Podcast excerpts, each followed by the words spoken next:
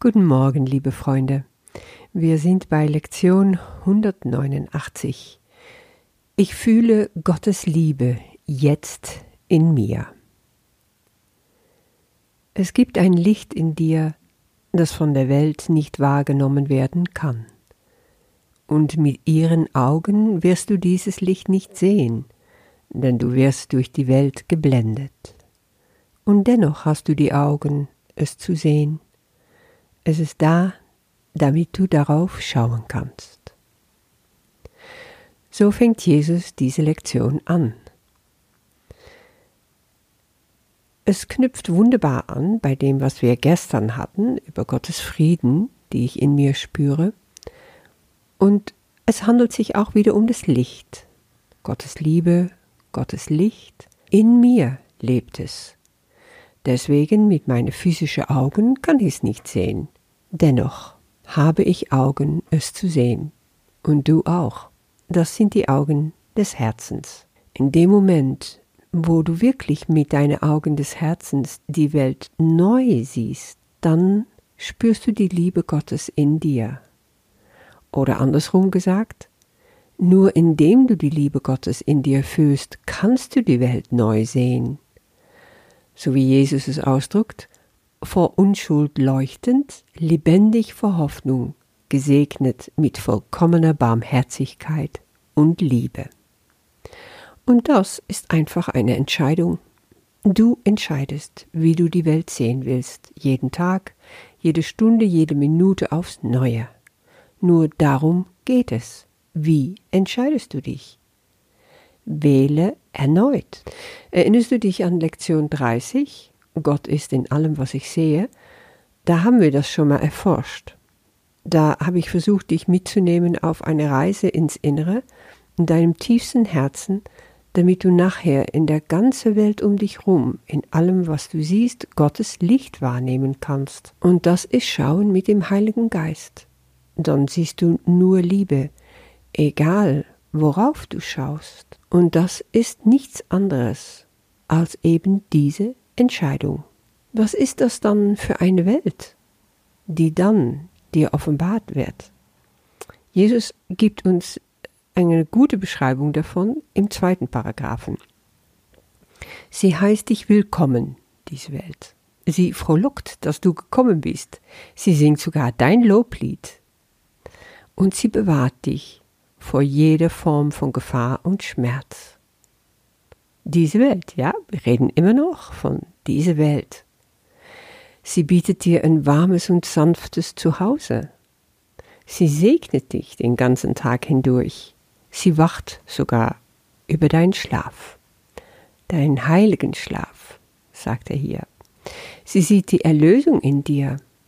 Sie schützt das Licht in dir und sie bietet dir ihre Blumen und ihren Schnee in Dankbarkeit für deine Güte an. Ja, wir reden immer noch von dieser Welt. Jetzt bist du paff, oder? Ich weiß noch ganz genau, als ich das zum ersten Mal las. Ich war zutiefst berührt. Und gleichzeitig war ich entsetzt, weil ich merkte, so habe ich die Welt noch nie gesehen. Und ab dem Moment habe ich mir das aber vorgenommen. Ja, so will ich die Welt sehen. Eben durch Gottes Augen. Ich will mit dem Heiligen Geist auf alles schauen, damit das in mir anfängt zu leben. Es ist immer nur eine Entscheidung von dir entfernt. Indem du Gottes Liebe in dir spürst, wirst du diese Welt mit anderen Augen sehen. Das ist die Welt, welche die Liebe Gottes offenbart. Normalerweise sehen wir um uns herum Hass und Krieg, Gewalt, Leid, grenzenlose Ungerechtigkeit, schreiende Armut, eine zerstörerische Welt und eine zerstörte Welt. Das ist die Welt des Egos. Ja, da brennen die Urwälder. Da sind die Meere voll mit Mikroplastik. Da sterben die Kinder vor Hunger. Und dann kommt eben diese Botschaft, eine so andere, dass dir die Luft einfach wegbleibt in dem Moment, wenn du dir klar machst, Was will ich sehen? Und Jesus sagt es ganz deutlich. Du kannst nur eine Welt wahrnehmen, entweder diese Welt der Liebe oder die der Angst, wobei die der Angst im Grunde bedeutungslos ist. Eine Welt, in der Vergebung auf alles leuchtet und Friede jedermann sein sanftes Licht schenkt, ist unvorstellbar für die, die eine Welt des Hasses sehen, die aus Angriff hervorgeht, sprungbereit zum Rächen, Morden und Zerstören. Aber was ist die Bedingung, um das überhaupt sehen zu können? Ja, zuerst musst du Gottes Liebe in dir spüren. Das ist eine Arbeit, die von innen nach außen geht. Spüre die Liebe in dir, sehe das Licht in dir, und du wirst es um dich herum sehen. Und wenn das nicht der Fall ist, sagst du, fragst du, kann es sein, dass du das Gefühl hast, ich bin es nicht wert? Oder ich kann es einfach nicht, ich bin nicht gut genug? Dann kannst du das hinterfragen. Dann ist es sogar sehr wichtig, das zu hinterfragen. Weil Immer wieder wird von dir gefragt, was willst du spüren?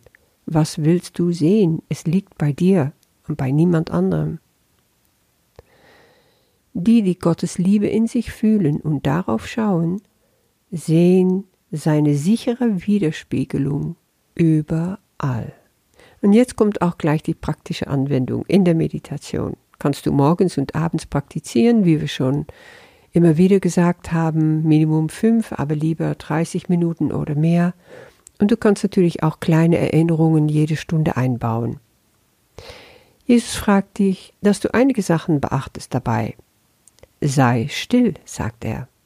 Lege alle Gedanken darüber, was du bist und was Gott ist, weg. Tu alle Konzepte über die Welt, die du gelernt hast, alle Bilder, die du von dir selber hast, beiseite schieben macht dein Geist leer. Das heißt also leer von alle Urteile, Verurteilungen, alle Vorstellungen und Erwartungen. Halte an nichts fest. Auch nichts an Dingen, die du gelernt hast, egal wo und egal was. Vergiss diese Welt, sagt Jesus, vergiss diesen Kurs und komm mit völlig leeren Händen zu deinem Gott. Jesus betont, er weiß diesen Weg zu dir. Du musst es nicht wissen. Dein Teil ist einfach, alle Hindernisse, die du zwischen den Sohn, das bist du also, und Gott den Vater gestellt hast, still für immer beseitigen zu lassen. Das lässt du machen, hörst du? Du kannst das nicht. Sonst wäre das Ego sofort da und über, übernimmt. Und das ist nicht, was wir hier wollen. Bitte und empfange, sagt er. Damit schließt er wunderbar an an dem, was schon im Matthäus-Evangelium steht, im siebten Kapitel. Bittet, so wird euch gegeben, suchet, so werdet ihr finden, klopfet an, so wird euch aufgetan. Denn wer da bittet, der empfängt, wer da sucht, der findet, und wer da anklopft, dem wird aufgetan. So ist es immer noch. Wir brauchen keine Forderungen stellen. Wir brauchen auch Gott den Weg nicht weisen. Er weiß es. Er kennt uns. Wir wählen heute nicht den Weg, auf dem wir zu ihm gehen, doch wählen wir sehr wohl, ihn kommen zu lassen, und mit dieser Wahl ruhen wir. Du darfst also ganz in dir ruhen, ganz zur Ruhe kommen in ihm. Ja, dann kannst du natürlich sagen, wir hatten doch jetzt ganz viele Lektionen, wo es darum ging, ich bin auf einer Reise zusammen mit Jesus und diese Reise führt mir zu Gott. Ist das dann ein Paradox? Nein, nicht unbedingt.